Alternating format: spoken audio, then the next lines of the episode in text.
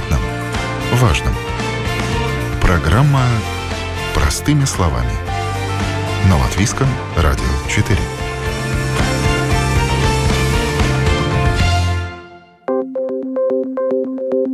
Доброе утро. В эфире программа «Простыми словами». У микрофона Юлия Петрик. На днях состоялась встреча представителей Ассоциации сферы сделок с недвижимостью «Ланида» с представителями Министерства финансов, на которой обсуждалось предложение ассоциации включить комиссионные агентов по недвижимости в ежегодные оправданные расходы. То есть, если была сделка с недвижимостью и были уплачены комиссионные, то предполагается, что можно в итоге получить обратно уплаченный подоходный налог с этой суммы. По мнению ассоциации «Ланида», данная мера вывела бы из тени значительную часть сделок с недвижимостью, поскольку, по данным ассоциации, сегодня лишь пятая часть сделок осуществляется при посредничестве маклеров. Остальные 80% происходят самостоятельно при консультации юристов и, возможно, нелегальных маклеров. Напомню, что деятельность маклеров в Латвии строго регламентирована. Есть официальный регистр. Он находится на сайте Министерства экономики. Сегодня в этом списке 789 фамилий и компаний. И понятно, что учитывая все процессы на рынке недвижимости, уменьшение количества сделок и то, что люди меньше обращаются к посредникам, то и агенты по недвижимости вроде как остаются без работы. Однако ассоциация Сфера недвижимости обращает внимание на тот факт, что сделки, которые происходят без посредника, недостаточно проверяются на требования закона о борьбе с отмыванием денег и финансированием терроризма. Поэтому считаю, что включение комиссионных агентов в список оправданных расходов не только сделало бы более безопасным рынок недвижимости, но и оживило бы его. В итоге стороны договорились продолжить диалог и дальнейшее обсуждение вопроса. Тему включить услуги маклеров в список оправданных расходов я обсудила с профессионалом рынка недвижимости, а, который в этой сфере уже многие годы, а также является представителем ассоциации «Ланида» Айгором Зариншем. О новом, непонятном, важном. Простыми словами. На Латвийском радио 4. Представлю сегодняшнего моего гостя в студии Латвийского радио 4. А, член правления компании «Один партнер», а также представитель ассоциации «Ланида» Айгар Заринш. Доброе утро. Доброе утро. Да, ну и, естественно, мы сейчас поговорим о недвижимости, в частности, о инициативе, которую выдвинула «Ланида». Эта инициатива прозвучала на встрече с Министерством финансов. Ассоциация представителей отрасли недвижимости предлагает услуги маклеров э, включить э, в оправданные расходы. Те самые, которые, собственно, каждый год год э, мы подаем а, чеки для того, чтобы вернуть себе часть подоходного налога уплаченного. И э, таким образом а, ассоциация хочет э, стимулировать рынок недвижимости, в частности, работу маклеров, работу агентов по недвижимости. Зачем это нужно, мы сейчас об этом и поговорим, и выясним, насколько это оживит рынок недвижимости.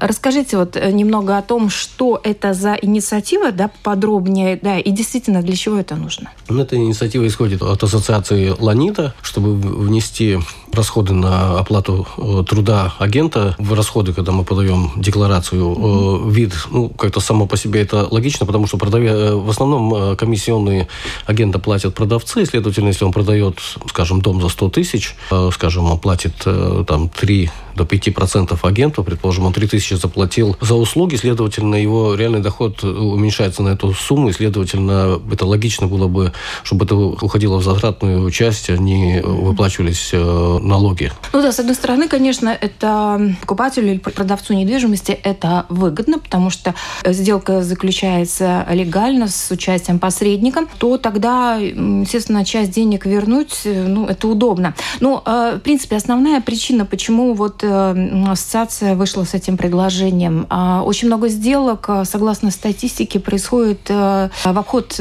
агентов по недвижимости, да, то есть люди сами пытаются продать. Да, люди пытаются сами продать. И у нас в Латвии по сравнению с нашими соседями, Эстонией и Литвой, этот процент, по которому сделки проходят именно без участия посредника рынка недвижимости, но этот процент достаточно э, большой. Я думаю, что часть рынка, скажем, которым владеют агенты по недвижимости, он составляет, может быть, 25%. В Эстонии это более 50%, в Литве также само. Основная причина в том, что клиент, может быть, не, не думает, что таким образом они могут сэкономить, они пытаются mm-hmm. делать э, это сами, хотя там существует целая куча разных э, рисков, э, в том числе потерять деньги или неправильно оформить сделку, вплоть до того, что они, продавая сами, они в любом случае наткнутся на других агентов, которые будут, скажем, представлять покупателя, и во время переговоров они просто сами понижут цену, которая будет в два или в три раза по процентам выше, чем они заплатили бы профессиональному агенту, который представлял бы их, их интересы и держал бы их цену на соответственном уровне рынка. То есть у нас сейчас э, с помощью маклеров примерно на пятая или четвертая часть рынка, да, то есть, ну, скажем, там количество сделок, а, которые происходят на рынке.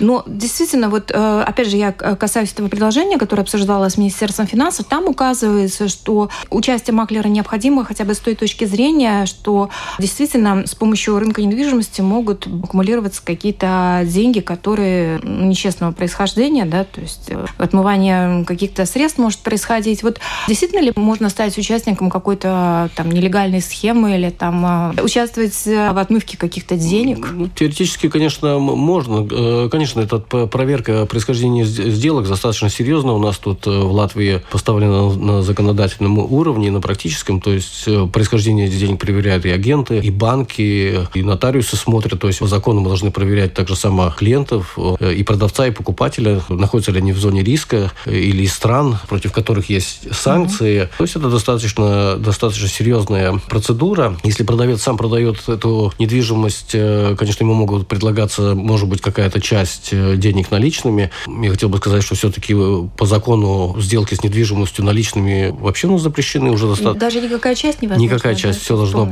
все, все должно быть перечислением, угу. то есть через банк. И, соответственно, конечно, продавец, не зная этих нюансов, он может просто согласиться на какую-то часть наличными, думая, что он может сэкономить на налогах. В этой ситуации, конечно, он может попасть под какую-то схему отмывания денег. Потому что отмывание денег не всегда связано с какими-то сумасшедшими большими суммами, там, миллионами. Они могут проводиться тысячи сделок в разных странах по тысяче, по 500 евро, по 2000. Но в конце концов это будет в любом случае какая-то какая схема. Это один из рисков, под который себя ставят продавцы, э, пытаясь продать э, сами. Потому что от людей обычно слышишь мнение, что зачем а, нужен маклер, и, в принципе, даже в объявлениях на ССЛВ часто пишут э, маклеров просьба не беспокоить, то есть без посредников, продавец сам владелец квартиры. То есть люди своими силами пытаются справиться, все уже достаточно грамотные, все все умеют, и вот как вы говорите, что в итоге все равно попадешь в этой цепи на маклера и все равно можешь потерять, не то что потерять, ну продаж дешевле, чем, чем хотел бы. Но а в чем тогда помощь маклера состоит? Что он может обеспечить этому клиенту, что более высокую цену или там сопровождение сделки юридическое? То есть вот расскажите преимущества, чтобы понять. Ну, да, то, что вы сказали, что э, зачем нужен э, посредник, э, сами можем продать. Да. Но можно и зубы себе вырывать, конечно, не, не проблема.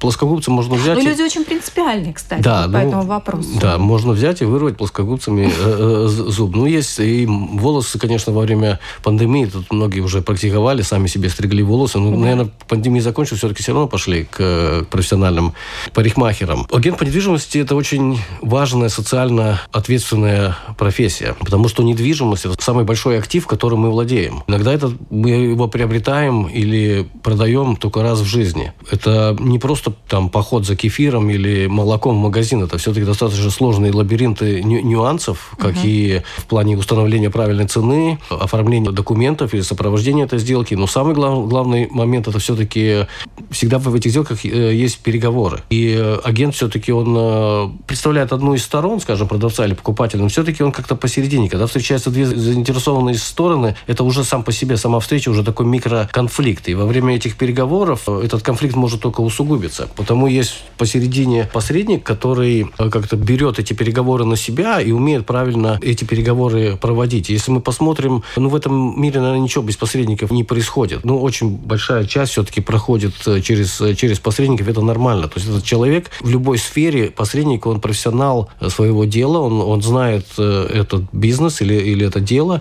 и он его правильно может э, обеспечить эту, эту услугу своим э, клиентам. Конечно, любая услуга стоит денег, следовательно, и агент э, стоит денег. Это действительно очень сложный, непростой процесс, и мы должны понимать, что, скажем, даже если мы смотрим на рынок недвижимости, недвижимости, текучесть кадров, то есть люди, которые... Это, с одной стороны, это кажется очень простым бизнесом, и все хотят им заниматься, да. потому что им кажется, мы поставим объявление, там будем ждать телефонного звонка, позвонит покупатель, потом там сходим к нотариусу и так далее. Угу. Но на самом деле не так просто. Надо создавать круг, клиентов, надо постоянно следить за тем, что происходит на рынке недвижимости и так далее. Да, текучесть э, на этом рынке, я думаю, где-то порядка 40-50%. То есть люди начинают, пробуют, уходят Бросают, и так далее. Да. То есть те агенты, которые работают на рынке, и тем более те, которые зарегистрированы в каком-то профессиональной организации, как, например, Ланида, или в этом списке агентов по недвижимости Министерства экономики, ну, то есть это люди, которые прошли это сложный период своей карьеры, когда они не сдались, когда они увидели как-то свои преимущества и свою возможность помогать людям, и они занимаются серьезно этим делом. Ну хорошо, а вот э, часто находишь там в почтовом ящике э, бумажки такие, да, там объявления от руки чуть ли не написаны,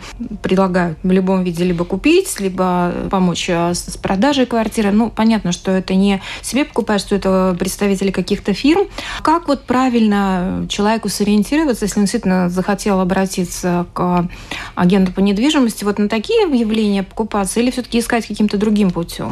Ну, в любом случае, как... Э, как понять, да? Что... Как, как во всех сферах жизни очень важны отношения. Конечно, я бы советовал людям, которые хотят выбрать себе агента, все-таки выбирать агента из каких-то организованных а, агентов, то есть угу. или не обязательно они должны быть в компании, но, по крайней мере, они должны быть с каким-то опытом, должна быть определенная репутация. Я бы советовал смотреть, а зарегистрированы они в Ланиде да. или в На Министерстве экономики, и, и тогда, соответственно, соответственно, просто по этому принципу угу. выбирать. Конечно, надо с ним встречаться. Очень часто агенты просто звонят, особенно молодое поколение, они вообще не хотят встречаться, они все пытаются, угу. они договорятся по телефону, поставят объявление и так далее. Но наши национальные стандарты по агенту по недвижимости подразумевают, что все-таки представление клиента должно проходить на основании э, подписанного договора. Подписанного договора, потому с агентом надо встречаться, надо с ним общаться и понять, э, можете ли вы ему доверять, угу. создается ли у вас какое-то общее понимание того, в каком направлении вы будете двигаться, насколько он профессионален, насколько он пунктуален. Ну, все эти нюансы. Это так же самое, как выбрать себе доктора угу. или того же самого парикмахера, все-таки, которому вы могли бы доверять. Это очень важный момент. Но на рынке, как я понимаю, еще есть масса, так сказать, черных маклеров, ну, то есть не, не зарегистрированных, да, там, может быть, это какое-то сарафанное радио, вот там, я там есть человек, он тебе там продаст все, что хочешь, да.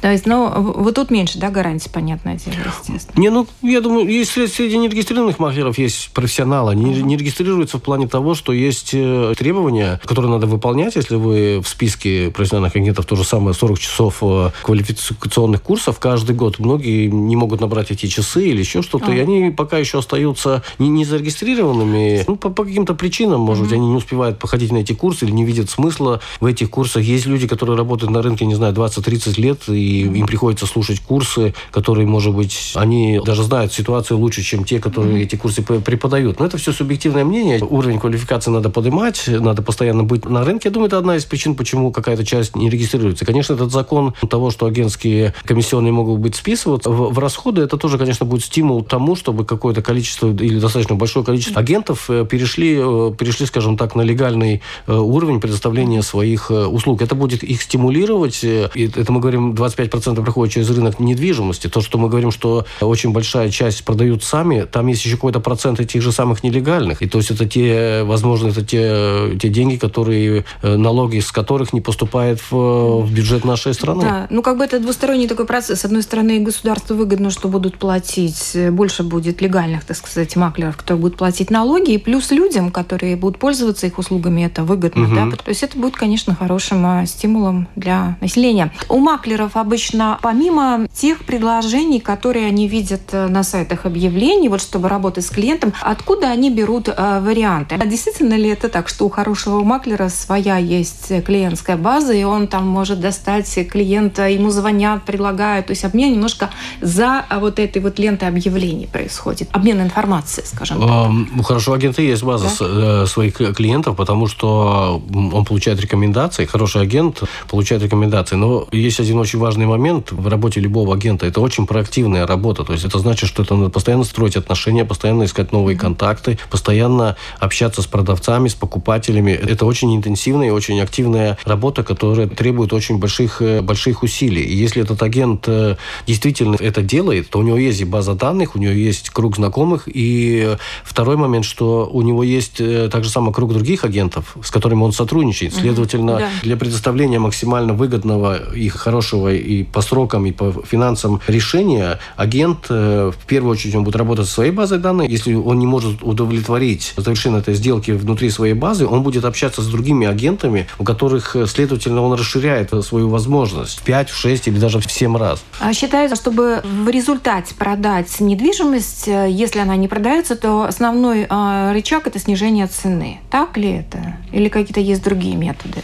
Ну, чтобы продать недвижимость, во-первых, надо правильно установить э, цену. В, в этом есть и проблема. Если мы mm-hmm. смотрим э, объявления, например, в том же самом СС, там все предложения превышают на 10-15% рыночную цену. Mm-hmm. Потому что продавец, в этом тоже с, заключается профессиональность рынка. Продавец, э, он, решает продать квартиру сам, он заходит в объявление, он смотрит предложения, и на основании этих предложений он э, устанавливает цену. Но так же самое есть базы данных, где мы видим реальные сделки. И эти реальные сделки отличаются от, от тех предложений, когда продавец общается с агентом, агент ему предоставляет распечатки и показывает, сколько реальная цена. Даже сосед, который продавал квартиру там за какую-то определенную энную сумму, он продаст ее на 10-15% дешевле, но чтобы не ударить лицом в грязь, он может сказать своему соседу, что он продал по той цене, по которой продавал. Mm-hmm. И это создает ему немного искаженное представление рынка. Следовательно, как я уже говорил, это предложение, оно уже выше.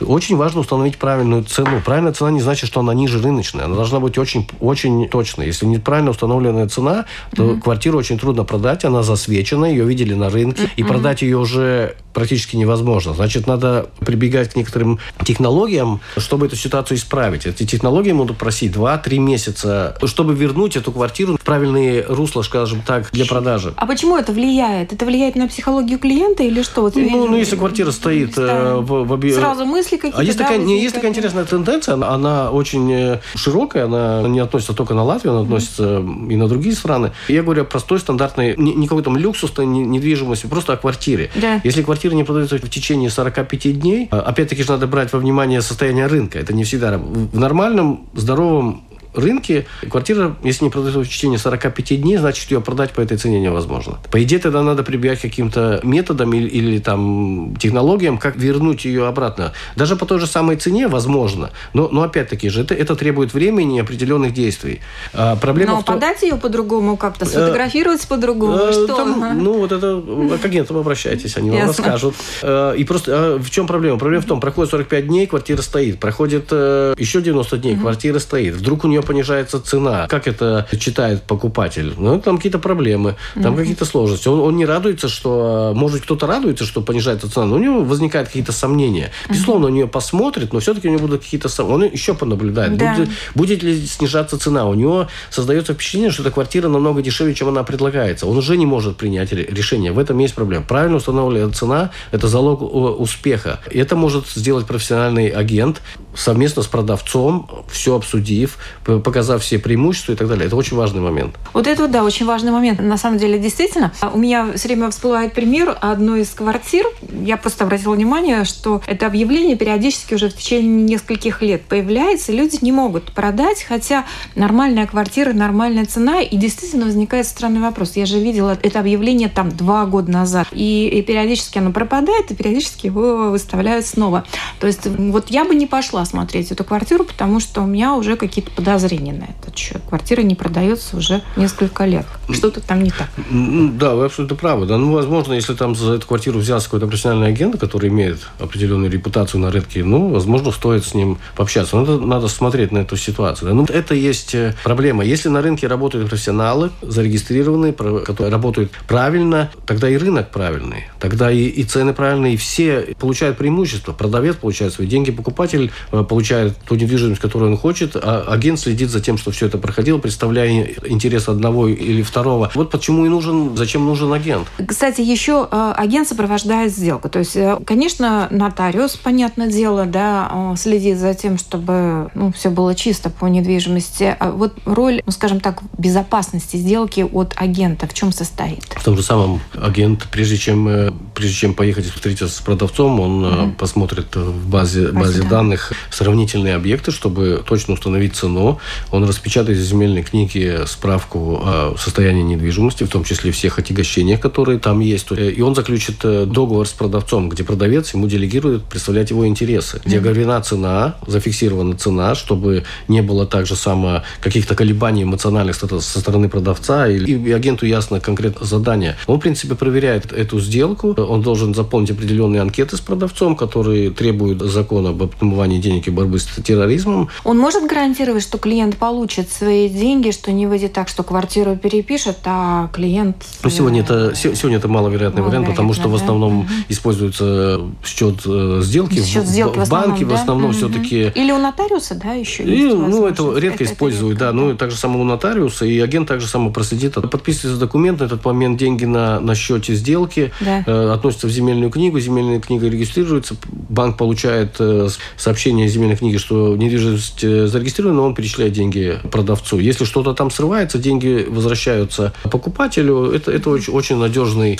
способ. Сегодня за собственный... Конечно, у людей есть свои деньги, где не, требуется банковский кредит. Во-первых, счет сделки будет, скорее всего, требованием банка. Uh-huh. Какую-то часть вносит покупатель свою, остальное ему дает банк. Он тоже следит за тем, чтобы это была гарантированная сделка, чтобы не произошли какие-то там казусы. Если человек покупает за свои собственные сделки, агент э, обычно будет предлагать один из вариантов. Банковский а... этот э, Дарим Конц или какой-то другой вариант. Ну, во всяком случае, я понимаю, что счет сделки необходим просто для спокойствия, да, сторон, и, в общем-то, это да, он не такой, способ. Да, да, это надежный способ, он ага. не, не, недорогой относительно, так что да, это очень надежно. О новом, непонятном, важном. Простыми словами. На Латвийском радио 4. Вы слушаете программу «Простыми словами». Ассоциация сферы недвижимости «Ланида» предлагает услуги маклеров включить в список оправданных расходов. Станут ли больше обращаться к услугам агентов по недвижимости? И в чем роль посредника при заключении сделки с недвижимостью? Может ли он обеспечить ее полную безопасность и выгодные условия а, покупателю и продавцу? Об этом говорим с представителем ассоциации «Ланида» Айгором Зариншем. А, давайте сейчас поговорим о ситуации ситуация на рынке недвижимости. За последнее время количество сделок на рынке недвижимости а, существенно уменьшилось. А с чем это может быть связано? Э, количество сделок сокращается. Скорее всего, это связано с э, тем, что повышаются процентные ставки и ребор и так далее uh-huh. на, на кредит. Это становится намного дороже. Люди себе или не могут позволить, или это уже им становится дорого, или они ожидают более лучших э, времен. Так же само, конечно, рынок мы достаточно, я бы сказал, закрытый, потому что со стороны мы на данный момент, может быть, не, не очень интересны, потому что это все-таки надо брать во внимание геополитическую ситуацию. Большие инвесторы смотрят очень аккуратно Конечно, есть какие-то инвесторы, которые все равно приобретают недвижимость здесь, чтобы ее развивать. Но, скажем, в частном секторе все-таки не так много частных лиц, которые ну, заинтересованы инвестировать э, в Латвии. В то же самое время, если мы смотрим на сегодняшние цены на рынке недвижимости, мы все-таки, скажем, наш исторический максимальный уровень, который был в 2007 году, мы сегодня там где-то 55% только от этого достигли. Все время мы приводим пример эти цены. Это были какие-то ненормальные цены. Разве можно как-то примеры брать? Я думаю, что история последних 150 лет показывает, что рынок недвижимости только рос. Он падал до нуля, мог падать до нуля, полный дефолт, но он всегда поднимался, и всегда поднимался выше своей предыдущей цены. Такова тенденция. Если мы смотрим Эстонию и Литву, они уже превысили свой максимальный уровень, который тоже для них был достаточно высокий. Mm-hmm. Конечно, в Латвии эта цена была супер высокая, yeah. потому у нас падение было 75% до 2008-2009 год. Потом yeah. мы очень медленно двигались вперед. Если мы смотрим эту тенденцию, что цены всегда будут э, расти, они будут выше своих предыдущих, вопрос просто времени, мы все-таки уже порядка 12 лет не можем достичь достичь этой цены, значит, какой-то потенциал есть. Ну, конечно, он связан с очень многими факторами. Экономика, э, демографическая ситуация в нашей стране. Сегодня э, люди уезжают, значит, покупатель, потенциальный потребитель рынка недвижимости уменьшается, экономическая ситуация. Есть сферы, где он, он там все очень хорошо, но есть э, сферы, может быть, э, которые не так стимулируются. Все-таки мы тоже смотрим, что достаточно много иностранных компаний выбирает Эстонию или Литву. Это связано с налогообложением э, и так далее. Эти все факторы влияют. Но рано или поздно, если кто-то инвестирует в недвижимость в долгосрочной перспективе, они будут выигрывать и выигрывать очень крупно, скажем так. Но опять-таки же вопрос. Если мы 10-12 лет не можем выйти на этот рынок, это может быть какой-то стимул. Все будет зависеть от той же самой геополитической ситуации, экономической ситуации. Но в один момент будут какие-то стимулы, когда люди все-таки захотят инвестировать, это будет э, поднимать цены наверх. Следовательно, инвестируя сегодня, там, через 2, 3, 5 лет, э, в принципе, там стопроцентный прирост теоретически возможен. Ну, цены на первичную, в смысле, на новую недвижимость, э, на новострой, но, по-моему, уже там предел а, ну, из-за всех см... факторов, она очень высокая цена, куда же выше-то? Да, ну, смотря как, как смотреть на этот предел. Та же самая Эстония или Литва. В Литве в старом городе продаются квартиры в реновированных зданиях по 10 тысяч за квадратный э, метр. Да, Если мы, Рига там... все-таки город большой, начиная там с кризиса 8-9 года, мы потеряли статус такого центра в мере того, что экономическая ситуация и стимулы, или, может быть, направление, на которое фокусировалось государство, именно спасая или выходя из экономического кризиса, который, несомненно, был один из самых глубоких в мире у нас э, в Латвии. Что касается рынка недвижимости, были номер один. На втором месте был Дубай, и на третьем месте Исландия. Какие-то шаги были сделаны или решения приняты, может быть, э, немножко не в том направлении, как надо было. Это, это конечно, усугубило э, эту ситуацию. Но рано или поздно все-таки, я думаю, что будет все а хорошо. Если говорить о рынке вторичной недвижимости, ну и, кстати, учитывая исход населения, да, опять сейчас вот многие уезжают по различным причинам, это ну, заметно, и а, они же, в принципе, либо просто оставляют эту недвижимость, либо они ее пытаются продать. Э, что происходит э, на рынке вторичной недвижимости? Все-таки, наверное, сейчас скажем, спрос ниже, чем предложение, да? А, спрос ниже. Спрос ну да, ниже. но это в основном связано с финансированием. То есть финансирование, ставки, получение, да, все, получение да. заемных но, э, средств стоит дорого. Ну а купить-то тоже получается, что покупать некому. Ну, покупать-то, может быть, есть кому. Есть, да? Но все люди могут брать кредит, но они ага. не готовы его брать, потому что он дорогой. Или они откладывают свои планы на какое-то mm более позднее время, потому что ну, это же это не, не такая экстремальная ситуация. Надо жилье, надо быстро купить за неделю. Обычно mm это молодая семья или люди, они как-то это планируют, они выбирают. Это не спонтанное решение, как я уже говорил, это самый mm большой актив, которым мы владеем, и это решение очень важное, и иногда оно принимается долго, выбирается долго, они смотрят. Ну и сегодня заемные средства дороги, но они все-таки продолжают, может, что-то смотреть, высматривать, э, строить новые планы. Вот такая ситуация. А каким спросом сейчас пользуются, если брать вторичное жилье? Уже готовые качественные квартиры? Ну, вторичном жи... да? на вторичном жилье не так много готовых и качественных э, квартир, но... Или там, местоположение, ну, местоположение, конечно, да. Сегодня, mm-hmm. если, не знаю, там 15 лет назад, может быть, это местоположение часто не, не играло такую большую роль. Часто люди смотрели недвижимость в Пурцемсе, покупали в Иманте. Сегодня все-таки, когда мы видим, что количество машин в городе mm-hmm. увеличивается, наверное, да. меньше не станет, следовательно, есть пробки. И mm-hmm. иногда путешествие из той же самой Иманты до центра может занимать ровно столько же, сколько иногда там, не знаю, из Сигула. До, да, до, до, до границы до, Латвии. Да, до границы Латвии. Да. Потому они выбирают все-таки mm-hmm. жилье, может быть, больше связано с тем, да. ну, с, где они работают или где они планируют, или, или где школа, где детский сад. Они, Шаговой они, доступности, как да, говорится. Да, да, они становятся более, да. более выбирают как-то да. эти места, потому что это, это связано. Mm-hmm. Раньше такого не было. И, конечно, район играет роль.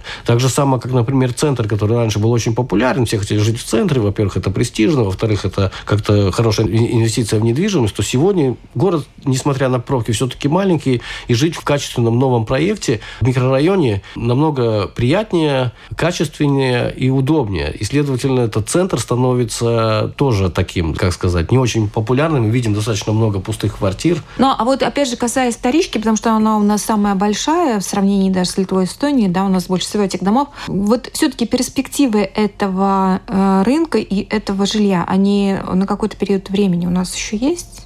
Ну, будут люди пользоваться Вторичным? этим жильем, жить Конечно. там, да, покупать его. Конечно. Пока, да? по, я думаю, что это никуда оно не денется, угу. это вторичное жилье. Во-первых, здесь есть несколько факторов. Один фактор такой, что если вторичное жилье стоит э, практически наполовину дешевле, чем угу. новый проект. Следовательно, не все люди могут позволить себе новый, новый проект, они выбирают вторичное жилье. Когда рынок будет очень быстро или активно развиваться в каком-то одном периоде, как это было раньше, тогда разница между вторичным и новым жильем будет достаточно меньше. Тогда люди уже будут, смогут выбирать на, на, на пользу новых проектов. И, и, конечно, должно быть предложение намного больше. У нас оно сравнительно очень маленькое. Если мы смотрим то Литву, где там вообще, если заезжать в Вильнюс, кажется, что там все новое. Все очень много, много строят. И так же самое в, Эстонии. Но здесь, да, действительно, у нас это предложение, если не ошибаюсь, было 100 тысяч э, новых квартир вообще в Латвии. Не новых квартир, время? вторичные. А, вторичных. А. Это очень много. Это очень много. И, конечно, этот вторичный будет... Э, они будут утепляться, они будут реновироваться. Конечно, там все эти рассказы о том, что там им уже по 30 лет, они как-то их надо брать во внимание, но это не такая большая катастрофа, как иногда мы тут ее рисуем. Не, не развалится, не их будут сносить. Но они, как у любого дома, есть проблемные места, которые, в общем-то, надо просто устранить, да, да, да, а иначе именно, как? Да. За домом надо следить за любым, это понятное дело.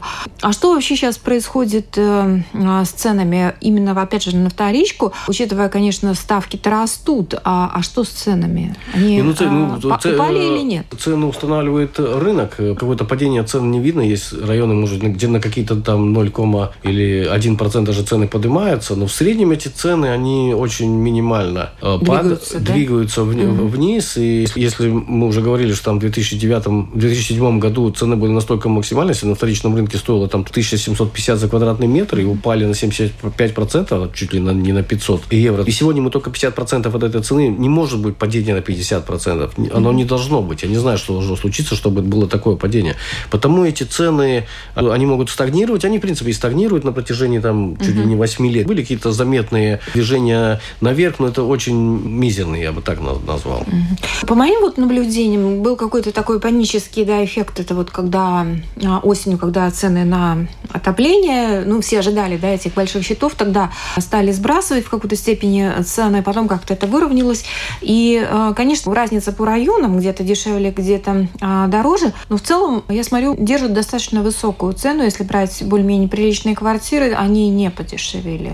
Ну, если смотреть как бы приличные квартиры или там, скажем, премиум сегмент, который там mm-hmm. в центре или та же самая Юрмала, такие сегменты никогда не падают uh-huh. глубоко, потому что такой сегмент э, это не вопрос спекуляции. Скажем, обычно дешевое жилье покупают, покупают достаточно, ну не в достаточно большом, но скажем, в каком-то количестве, может быть, чтобы инвестировать uh-huh. или как-то как-то потом перепродать. И тогда, когда начинается кризис, тогда, конечно, начинают падать цены, потому что потому что как-то их, их пытаются сбросить. Что да. касается премиум жилья, то там все-таки люди в основном не имеют кредита, э, там есть собственные деньги, они готовы ждать, и он э, действительно очень качественный и дорогой, потому они просто как-то замораживают. Или рынок может сделать незначительное понижение цены в, в плане 10-15%, что было и во время того кризиса. Юрмала так сильно не падала, как весь остальной рынок. Опять же, такой, знаете, абсурдная немножко ситуация, что дома-то наши стареют, да, и действительно по 40, по 50 лет, уже по 60, а цена в целом не падает или даже вверх идет. Вот здесь диспропорция. Ну, как-то вот объяснить можно. Износ жилища происходит, износ, да. да, то есть оно как бы действительно уже не такого качества, когда оно было новостроем, а цена у него продолжает расти. Ну, пусть минимально, но растет. Э, недостаточно, Это... Э, не, ну, недостаточно большое предложение на, на рынке недвижимости, угу. но и даже когда, ну, если вы смотрите... То есть чисто рынок это все объясняет? Это все объясняет рынок, того, даже да? если брать большие города, там просто есть ограниченное предложение, потому цены, исход не влияет э, на цену, цена растет. Я имею в виду там большие да. города, Лондон, Париж, не знаю, там Нью-Йорк, там ничего нового в таком объеме не строится, но угу. старое растет, нету предложения. То же самое можно говорить о центре. Да.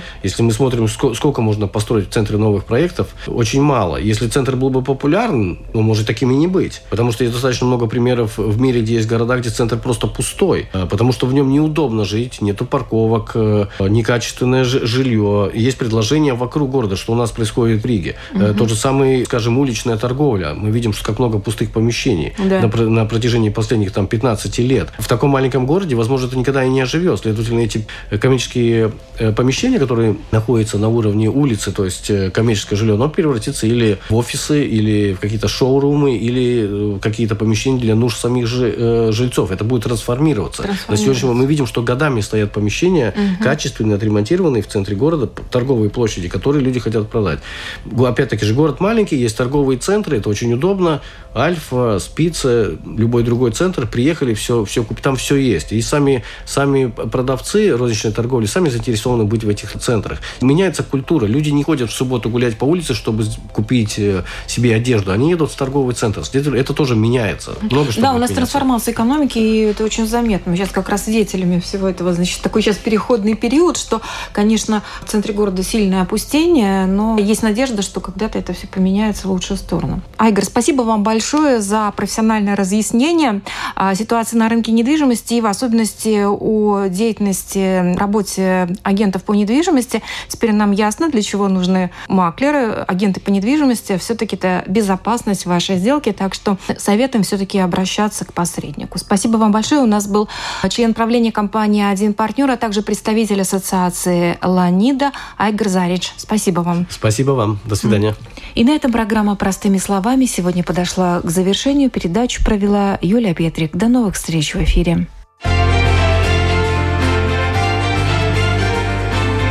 О новом, непонятном, важном. Простыми словами. На Латвийском радио 4.